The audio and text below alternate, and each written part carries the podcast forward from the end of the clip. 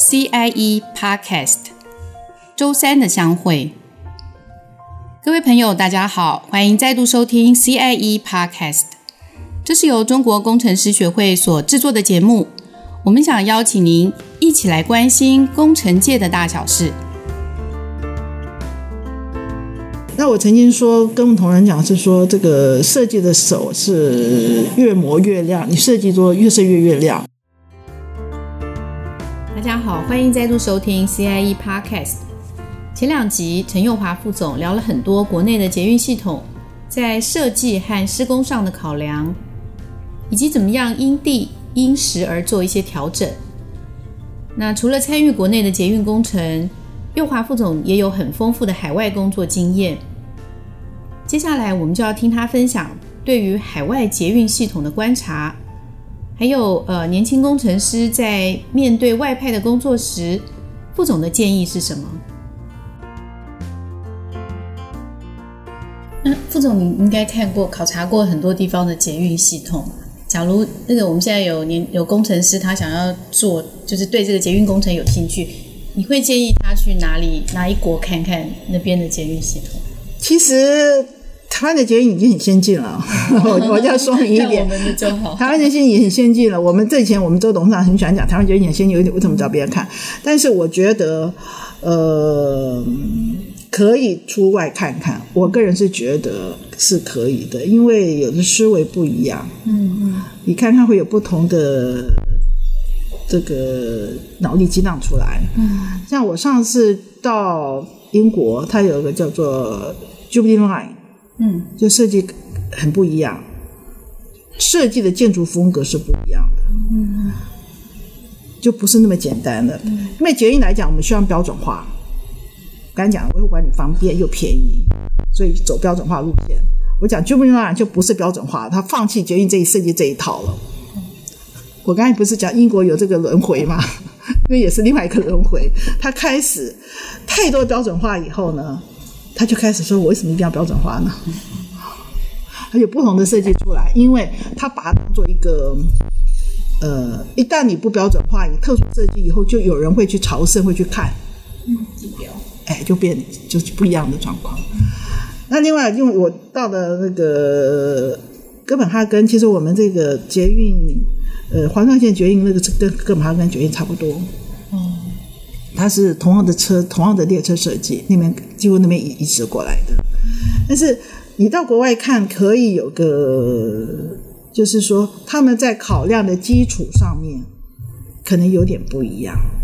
就是说所谓考量基础，就是说你要回归到呃他们的营运维修策略。你如果到海外去参观，你没有看他营运维修策略的话，你会不知道他为什么这样子设计出来。以这个维也纳为例，他们的所有跟巴黎那个做法一样。他先说他在做车站设计的同时，第一个先问我们以后怎么清洁。我刚才讲维也纳为例，他所有人都用那个自动的清洗机，所以他所有的这个座椅啊，它没有落在地上的，它是呃悬吊在那个旁边的侧墙板上面的。所以下面是没有脚的，那所以那个在清洁就很容易，就可以用像机器人。对对对对对对对对对对对对对。所以我说有的时候你去外面，你可以看由他们的，其实有他们的营运维修策略，回过头来看我们的设计是不一样的原因在这边。对。那事实上来讲，你说你，所以你去看，你说，呃，有人说为什么到巴黎有的都已经很旧了？你看什么呢？有什么好看的？纽约也有很多有很旧的，可是你发现你会真的会发现，他们一旦有新的线出来，他们其实设计都会比较特殊，嗯、就是呃标准化以后就会开始 boring，就会觉得太 boring，就会有创新的出来。因为我自己学建筑，所以我比较喜我的那一派，我我只喜欢那一派是 less is more，少就是多，所以希望它本身是能够发挥它自己的建筑的这种空间的美。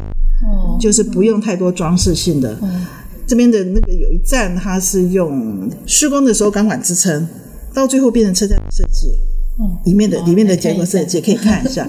那有一站它是用预铸预铸混凝土做出来的。你看，我觉得感觉就是很美，很很壮观，很舒服。呃，因为捷运车站来讲，我还是我也蛮追求的那种以前法国人给我的一个这个思维，我就我一直还是维持的。我现在就是说，你不要太多的装饰，它其实是需要维护管理，需要钱的。嗯。可是如果说你前面建设已经花那么多钱了，最好后面还维护管理能够简单一点。嗯、只有维护简单，你才可以容易维持。嗯嗯，对对，你可以看，你可以看到高雄有有个美丽老站很漂亮，对不对？嗯、都有去过。嗯，它那个是用工艺树把它撑起来，那么漂亮的这个穹顶。嗯，可是他为了省钱，常常那个店没开，灯没开。了解我意思哦，像、嗯、我们有的工艺树，一旦用电的捷运公司一营运以后，那个弄掉以后又没有了。嗯，就是说，它其实会那个费营运费用，到目前为止，很大部分的、绝大部分的捷运、捷运的或者是轨道运输，靠票箱收入是没有办法支撑的。嗯，那我们知道，那因为这几年世熙好像在东南亚有接到一些轨道工程的订单，就是因为你们这方面经验很丰富。那能不能请副总给我们帮我们呃，就是给一些建议，对于外派工作，呃，年轻工程师要怎么样去面对这这个外派的工作？哦，这个我可以讲一件事，我们外派同仁回来的部门同内同仁做 seminar，你知道他的结论是什么？他说：“你如果希望你的月薪过百万的话，年薪百万，对不起，不是月薪百万，年薪百万的话，你就派外就可以了。”这个其实就是说，当然你要用这个所谓的海外加急来吸引年轻工程师，这个时代已经说实在没有以前那么好了啊。但是还是比我们一一般工资还是高，因为他的派驻的费用是高的。他们只要用这个派驻的费用，几乎那个薪水几乎都不用不用用到，就都可以存起来。但是。很重要的东西，你要这个胆识出去。我曾经跟我们以前董事长千德万李建忠听你讲过，他说我曾经说，你觉得派外人要怎么样？因为我们曾经派外失败过，曾经有失败过，在印度、在越南曾经败过，后来再重新起来，再去再重入东南亚市场的。我说照顾自己，这是很重要的一件事。那他也不怕。呃，之前呢，最好了解他有敢不敢出去自助旅行。嗯。对吧？哦，就说你如果说你套派外的时候，你永远只是在家里，在这在在旅馆，就说那你会觉得这个呃派外的这种工作，你会你你会受不了。嗯、你想要要你住旅馆住一一年，你都受不了，因为你不敢出去。我们曾经有同仁不敢出去住这个所谓的住 house 自己住，嗯、哦，这是很糟糕的。就是说你不敢，那那这样的话，呃，一旦生活不不愉快，就不会成功。我讲的是这一点，嗯，所以你的学问技术呢都是基础的，很重要是你怎么照顾你的生活，我觉得很重要。然后你怎么跟这个，你一定要你的语文的论述能力要很强，会跟的业主啊，跟跟外面人沟通。至于你可以用家族出去走，这种情况之下，你让你的生活回归到跟国内正常差不多，才会比较久。但是我们当初给年轻人的呃建议就是说，呃，真的不要怕。第一个，你有胆量，不要怕。所以我刚才说自助旅行这种训练胆量的机会要有，不要怕。然后，因为我刚才不是提了，我说我跟法国人合作以后，发现英文怕什么？他们讲的比我不比我好。因为我们常怕的原因是怕自己讲不懂，听不懂。其实你到东亚，你发现一堆腔调，你知道吗？不用担心的哦。那另外就是说，你越不怕，你会得到越多。嗯，我举个例子，呃，你敢跟外国人沟通的情况之下，你要敢于说不对不对不对，应该怎么样怎么样才可以？因为你的技术知识其实是够的，你不用担心他。我们训练基础都都是够的。嗯，所以常常就是说，我们的论述能力不够，嗯，就没有办法把自己说理清楚，让别人了解。啊，哦，所以你的论述能力要够，除了胆量以外，论述你要够。其他的我觉得，啊，就跟你讲照顾自己，其他我觉得都还好哎，嗯，就是要争取争取出去的机会。我们最近一个同仁，才跟我聊说他要离职，他从他来我们是来来到世系决运部，就是为了要到海外做计划，就出去四年了，回他是待外面待四年回来，可是因为海外计划因为疫情关系没有办法没办法连续，要到明后年才会才会有，那结果日本顾问就挖他，他就去孟加拉，其实蛮危险的，我就跟他聊说。你知不知道你一，你你这样一辞职出去，你可能以后就是游牧民族，就是相当于是国际公司这样子的人。他说知道啊，他愿意尝试。嗯，一旦做了海外计划以后，其实会有不同的视野跟天地。嗯，但比较重要的是，除了个人以外，我觉得公司对于同仁照顾是要有的。再来一个就是说。其实有些派外会失败的原因是说，呃，你不觉得呃，他们一旦派外以后，跟这个公司内部是比较疏离的，嗯，因为到底还在外还在外面，所以就变成是说他的升迁你要必须给他考量，嗯，就是说或者考绩上面你要去特别注意，不要认为说他不在身边好像就可以低。我们现在反而有改变，就是派外的他其实在考绩上反而比较优良。所以优良是说，他其实因为他不容易，一个人在外面觉得所有问题其实是不容易的，所以这方面也是公司要考虑的，就是对对外同仁的升迁，我们常常会有些企业常常疏忽掉。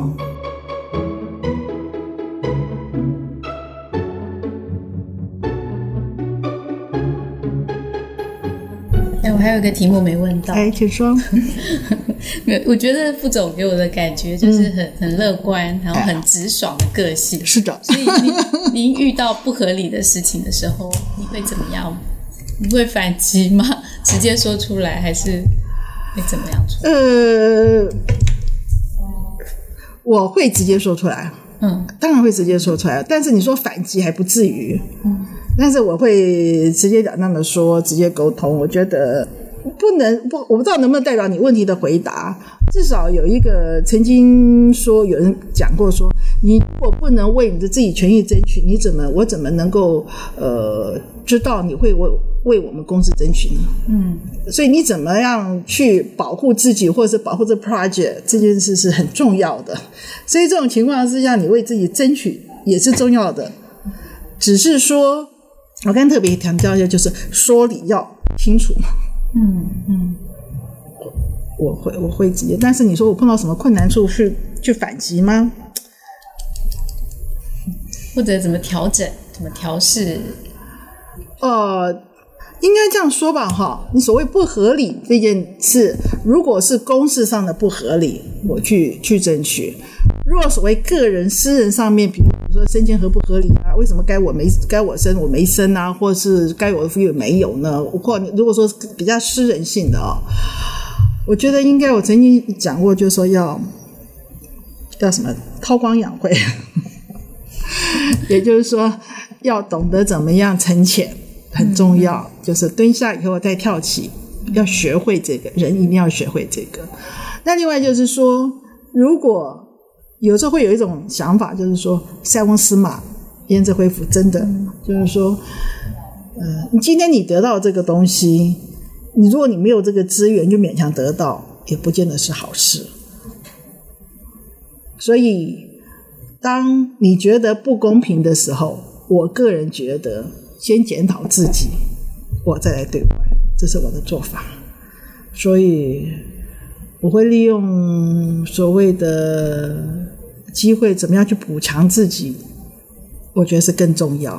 嗯，我个人觉得，我值得一讲。有一个东西是这边你没有问的，但是我可以讲的，就是我们曾经在呃派外，现在很流行用 BIM 设计啊。对，嗯，我记得我们那太早以前，我们派到印度去做设计啊，那个时候说实话是失败回来的。所以失败回来的时候，那个时候我们的软体也不好。没有，没有，没有跟得上，比如说 OCAD 也没有跟上这个版本。我们电脑也比较弱。那个时候是因为我们其实公呃是实施了所谓的这个叫做什么呃忘了，对不起，那就是变成说我们的绩效管理，所以没有赚钱，就可能不不能添购设备，就就是恶性循，有点恶性循环。可是那个时候人家去的时候，人家那个时候人家问我们说：“这个车站那么复杂，你为什么不用并设计？”但是我们同仁回来说：“什么叫并？根本不知道，完全不知道有这个东西。”所以就变成是说，呃，我们要了解世界的发展趋势，很重要的一件事。嗯，所以我为什么为什么说人家合不合理？先做好自己，就想想我到底有没有跟上这个这个技术的这个趋势，有没有有没有跟上这个业主的脚步、业主的思维？如果你不了解对方，不了解人家的思维，你受打击是应该的。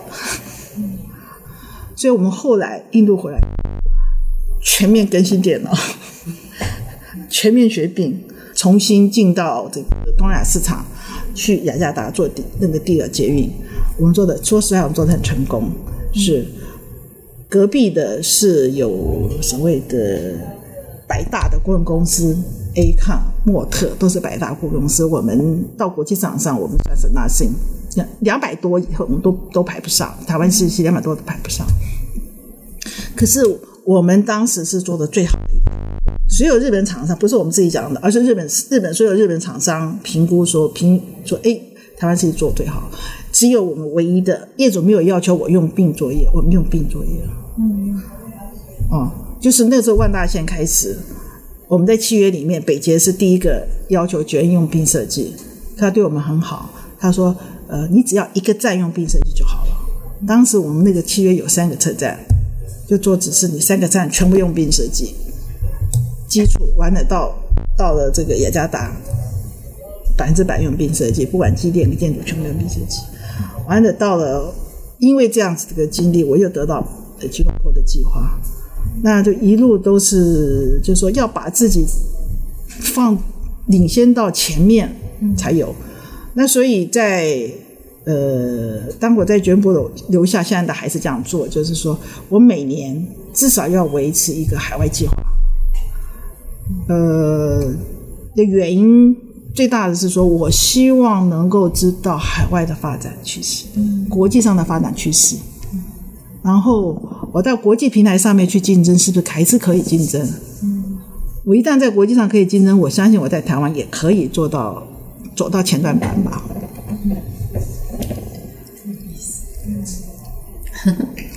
所以副总就是看过这么多的车站，就是不管是国外那种火车站啊，或者捷运站什么都好，你自己有心里面就是最喜欢哪几个车站？有哎、欸，那在英国那两个站，我觉得那种特殊的设计，说实在，那个是用工程还是用钱堆起来的，还是用钱堆起来的。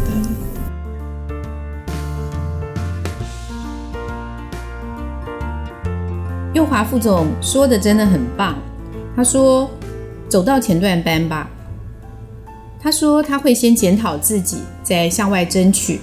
然后呢，要设法站在领先的位置，这还蛮耐耐人寻味的。今天节目就到这里结束，谢谢您的收听，下次再见，拜拜。